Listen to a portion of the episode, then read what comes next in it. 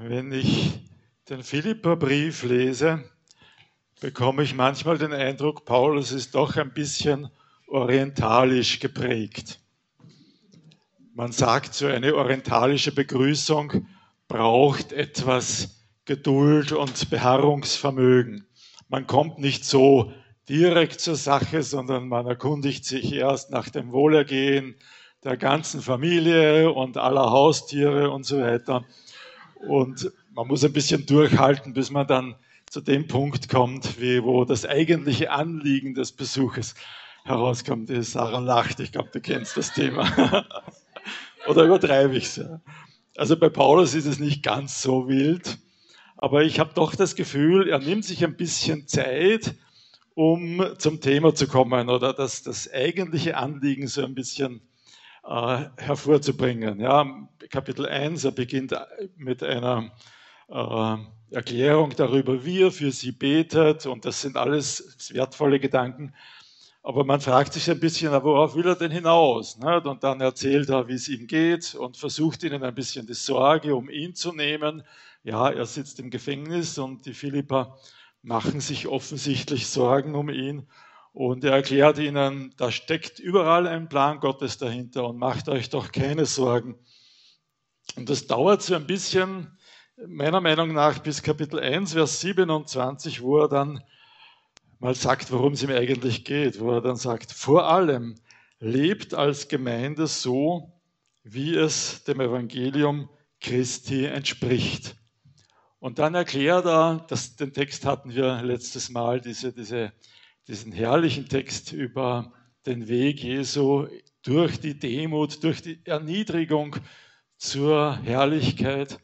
Dann erklärt er, wie wir demütig sein sollen, wie wir miteinander umgehen sollen, wie wir einander höher achten sollen als uns selbst. Kapitel 2, Vers 3 ist das. Ah, da geht es schon ein bisschen ums Eigentliche. Da hat man schon den Eindruck, jetzt, jetzt erkennen, jetzt merken wir, wo es bei den Philippern fehlt und wo er ihnen irgendwie was nahebringen möchte. Und jetzt, heute kommen wir in Kapitel 2 zu den Versen 12 bis 18.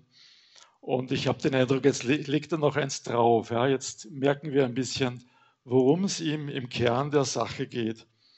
Er beginnt darum, liebe Brüder und Schwestern, Ihr wart ja immer gehorsam, nicht nur in meiner Gegenwart, sondern noch viel mehr jetzt in meiner Abwesenheit. Und für mich klingt diese Einleitung so nach, Leute, jetzt kommt etwas, was ihr gar nicht gern hören werdet, aber es ist etwas, was ihr hören müsst. Ne? Versteht ihr? Man bekommt den Eindruck, jetzt, jetzt kommt was Wichtiges, aber äh, man muss es ein bisschen einleiten. Ne? Das, es ist nicht so leicht anzunehmen. Und er sagt dann, müht euch mit Furcht und Zittern um euer Heil. Denn Gott ist es, der in euch das Wollen und das Vollbringen bewirkt, noch über euren guten Willen hinaus.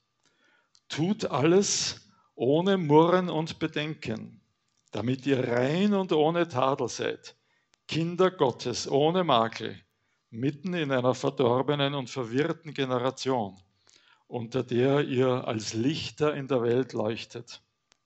Haltet fest am Wort des Lebens, mir zum Ruhm für den Tag Christi, damit ich nicht vergeblich gelaufen bin oder mich umsonst abgemüht habe. Wenn auch mein Leben dargebracht wird, zusammen mit dem Opfer und Gottesdienst eures Glaubens, freue ich mich dennoch.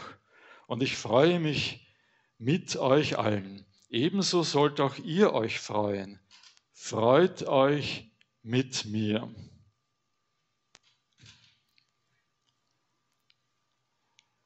Ja, was machen wir mit diesem Vers? Müht euch mit Furcht und Zittern um euer Heil. Und dann der nächste Vers, denn Gott ist es, der in euch das Wollen und das Vollbringen bewirkt. Wenn ich das jetzt versuche ganz wörtlich zu übersetzen, dann sagt Paulus, mit Furcht und Zittern bewirkt euer eigenes Heil. Denn Gott ist es, der in euch wirkt, sowohl das Wollen als auch das Wirken über das Verlangen hinaus. Merkt ihr, das ist in der, in meiner in der Einheitsübersetzung ein bisschen verloren gegangen. Da ist dreimal dasselbe Wort bewirken oder wirken mit unterschiedlichen Vorsilben, aber dreimal verwendet Paulus dasselbe Wort. Von dem Wort kommt unser Wort Energie, bewirken auf Griechisch, etwas, eine wirkende Kraft. Ähm, dreimal dasselbe Wort und trotzdem stehen diese Verse ein bisschen in einer Spannung zueinander. Merkt ihr das? Er sagt, wirkt euer Heil mit Furcht und Zittern, denn Gott ist es, der bewirkt. Also wer wirkt jetzt? Sind es wir, die wirken müssen? Oder ist es Gott, der alles tut?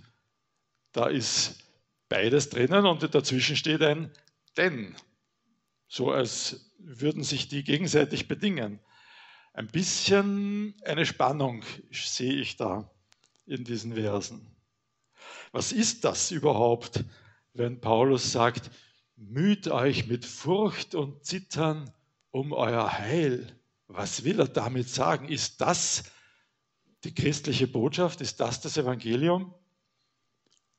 Also wenn ich nur diesen Vers darüber hätte, wie wir mit Gott ins Reine kommen, wie wir als Christen leben sollen, puh, das klingt anstrengend. Ja? Eine Religion, in der du mit aller Kraft irgendwie strudeln und arbeiten musst, um zu hoffen, dass du irgendwie dieses Heil erreichst, das wir erreichen wollen.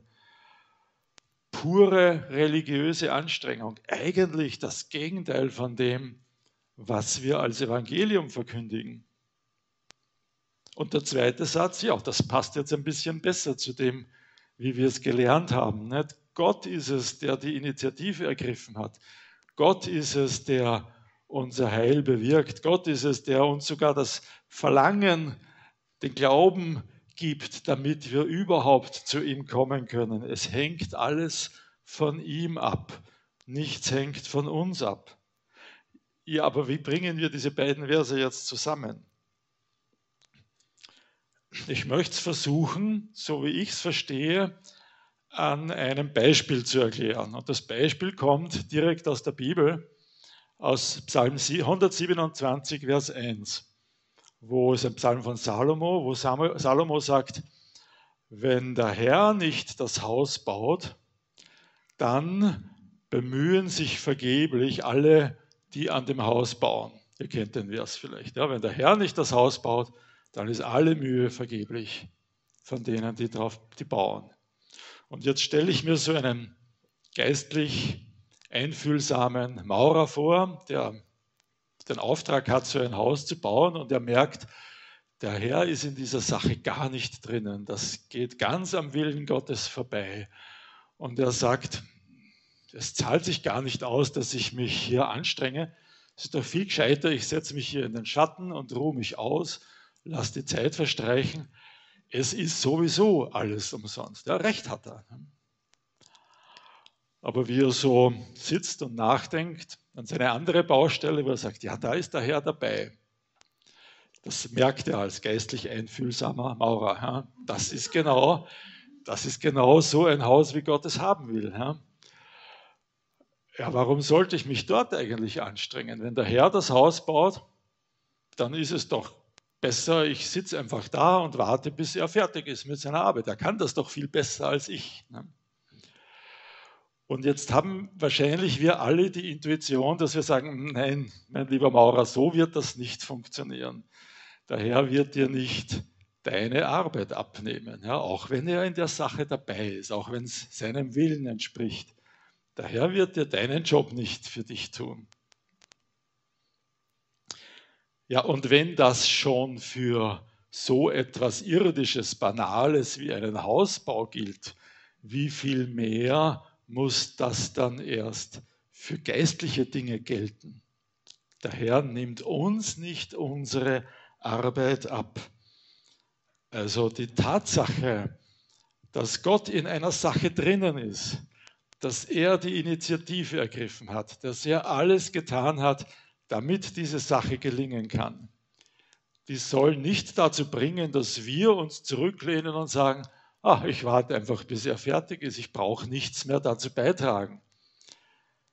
Diese Tatsache soll erst recht dazu führen, dass wir sagen, ja, jetzt zahlt es sich aus, die Ärmel hochzukrempeln, jetzt zahlt es sich aus, sich dafür zu engagieren, jetzt spucken wir in die Hände und jetzt arbeiten wir an dieser Sache, denn Gott will, dass hier etwas weitergeht und Gott ist in dieser Sache dabei. So glaube ich, dass Paulus diese zwei Verse zusammenbringt, dass er sagt, jetzt engagiert euch so richtig dafür euer Christsein. Ja? Werdet aktiv, tut etwas dafür, äh, krempelt die Ärmel hoch, spuckt in die Hände und packt an, denn Gott ist in dieser Sache dabei. Gott sorgt dafür, dass es gelingen wird. Es gibt lohnende Arbeit zu tun. Und ich denke, das ist wichtig für uns zu kapieren. Ja, manche Christen verstehen es wirklich falsch und denken, ja, wenn Gott alles getan hat, dann brauche ich ja gar nichts mehr tun. Und das ist ganz und gar nicht die Botschaft. Ich möchte es unterstreichen mit einem anderen Vers, mal weg von Philippa, nämlich aus 2. Petrus, wo etwas ganz Ähnliches kommt, so wie ich es empfinde. Und ich mag diesen Vers so, vielleicht bringe ich ihn deshalb. 2. Petrus, ganz vom Anfang, Vers 3, da sagt Petrus, alles, was für unser Leben und unsere Frömmigkeit gut ist, hat seine göttliche Macht uns geschenkt. Alles, was für unser Leben gut ist, für unsere Frömmigkeit oder Gottseligkeit, also für, für ein Leben in Beziehung mit Gott, alles, was dafür gut und nützlich ist, was wir dafür brauchen, hat seine göttliche Macht uns geschenkt. Wunderbar. Es ist alles da. Und was schließt er daraus? Also, lehnt euch zurück und macht es euch bequem. Nein, weiter in Vers 5. Darum setzt allen Eifer daran, mit eurem Glauben die Tugend zu verbinden, mit der Tugend die Erkenntnis, mit der Erkenntnis die Selbstbeherrschung und so weiter. All diese Dinge hervorzubringen, die Gott durch den Glauben in uns hervorbringen möchte. Also dasselbe Grundgedanke eigentlich. Gott hat alles getan. Aber das ist kein Grund, sich zurückzulehnen, sondern das ist erst recht der Grund, sich voll mit einzubringen, sich mit aller Kraft zu engagieren.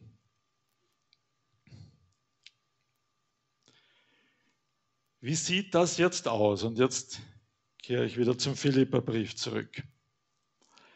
Wie sieht das jetzt aus? Vers 14.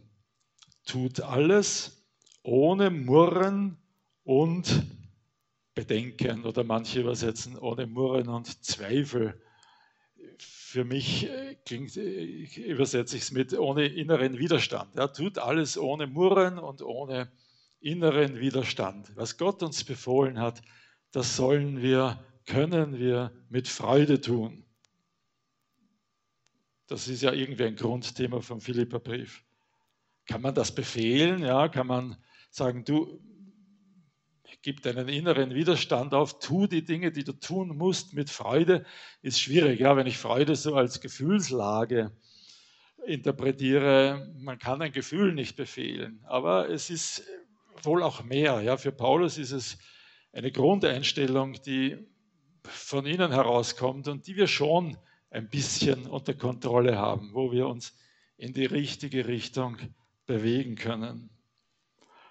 Er will, dass wir das, was wir tun sollen, ohne Murren und ohne sag, inneren Widerstand tun. Ich finde es so schön, im Gottesdienst erlebe ich es manchmal, dass Leute mitarbeiten und man merkt, die tun es gern. Ja, und die tun es nicht so mit, naja, wenn es sein muss, sondern man erlebt die Freude, man spürt die Freude an der Mitarbeit. Und das ist schön, das so zu erleben. Ich hatte einmal so ein Aha-Erlebnis, einfach beim Einkaufen, ja, und gut, ja, bei der Kasse, ich erlebe viele Kassiererinnen, die richtig mit, mit äh, Kompetenz bei der Sache sind und flott sind und alles. Aber so richtig Freude an der Arbeit erlebt man eher selten, wenn man an der Kasse steht. Aber da hat, das habe ich einmal gesehen, wie eine, eine Kassierin so richtig. Du hattest das Gefühl, die macht das mit vollem Engagement, die hat Alarm dabei, die hat eine Freude daran, die, die einzelnen Waren rauszunehmen und denen zu helfen und die, die Rechnung und so. Und die war so mit, mit Engagement bei der Sache, dass ich mir dachte, das gibt's nicht, was das für einen Unterschied macht. Es ist fast nicht vorstellbar. Ja?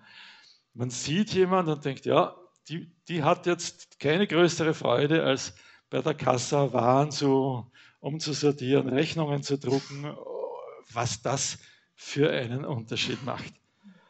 Und ja, ich habe ihr auch mit Freude zugeschaut und es hat mir auch irgendwie den Tag verschönt. Und ich denke mir, so sollen die Menschen uns erleben, wenn sie uns zusehen, wie wir als Christen in der Welt leben. So sollen sie uns erleben. Da ist jemand, der tut, was er tun muss und ja, auch die eher unangenehmen Dinge, auch die, die langweiligen Dinge, der tut alles das voll Freude und Engagement und Leidenschaft, einfach, weil wir einfach alles für Gott tun können. Auch die lästigen Pflichten können wir für Gott tun. Wie wäre das, wenn uns die Menschen so erleben würden? Wenn wir einfach so leben, dass auch Gott uns mit dieser Freude zuschauen kann, wie ich damals der Kassierin, ja, dass er sagt, hey, die haben wirklich Freude daran, mir zu dienen.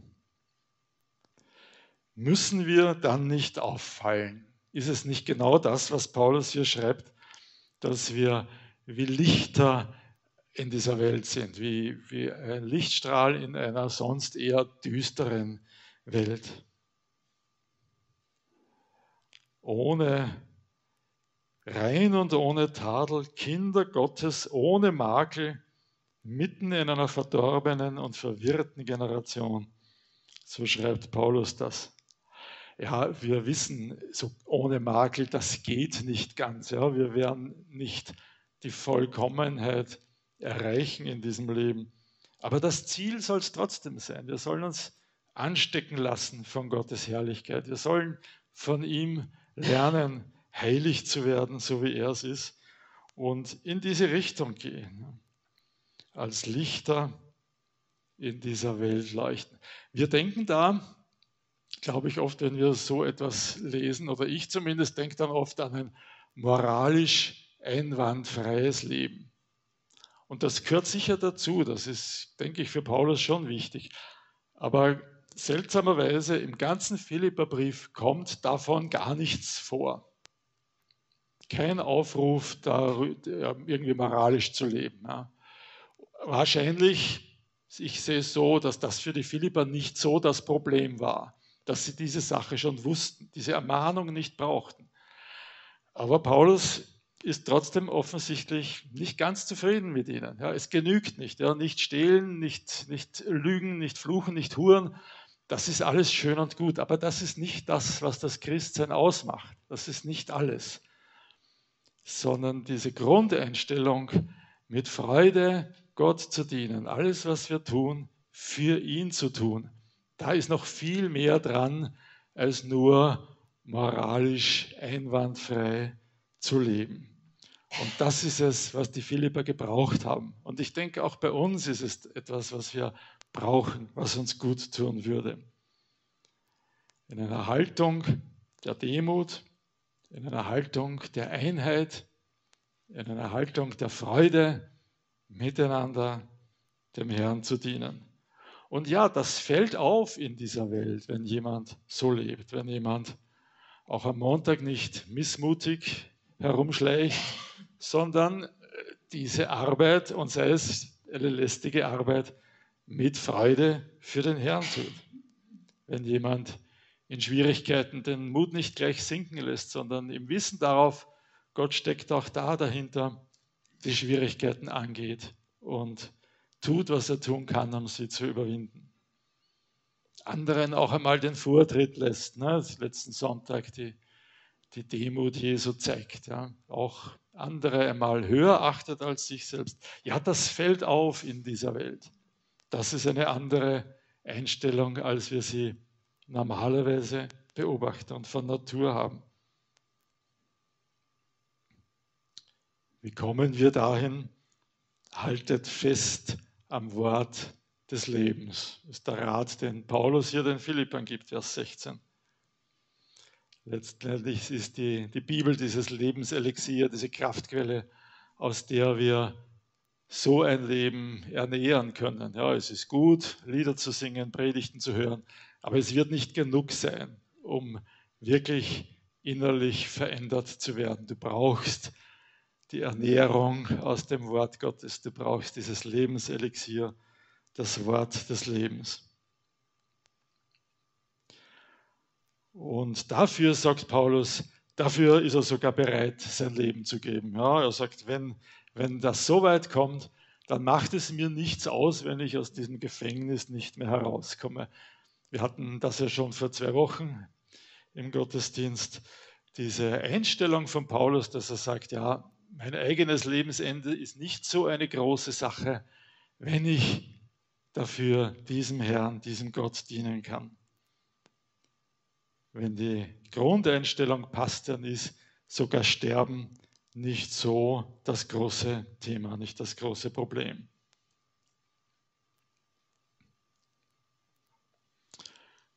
Also Paulus sagt als Einleitung für diesen Absatz zu den Philippern, ihr, ihr solltet gehorsam sein. Ja, jetzt umso mehr, wo ich nicht da bin, solltet ihr gehorsam sein. Und das ist es, wozu er sie aufruft.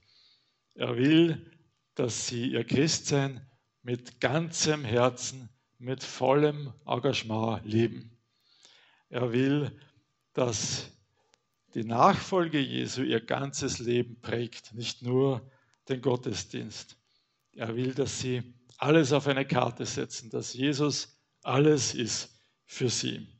Er will, dass sie einen Sinn in allem sehen, was auf sie zukommt, was sie tun müssen, weil Gottes Plan überall dahinter steckt. Wir können mit Gott zusammenarbeiten. Er ist es, der wirkt und wir dürfen mit ihm zusammenwirken und damit hat alles einen wirklichen Sinn.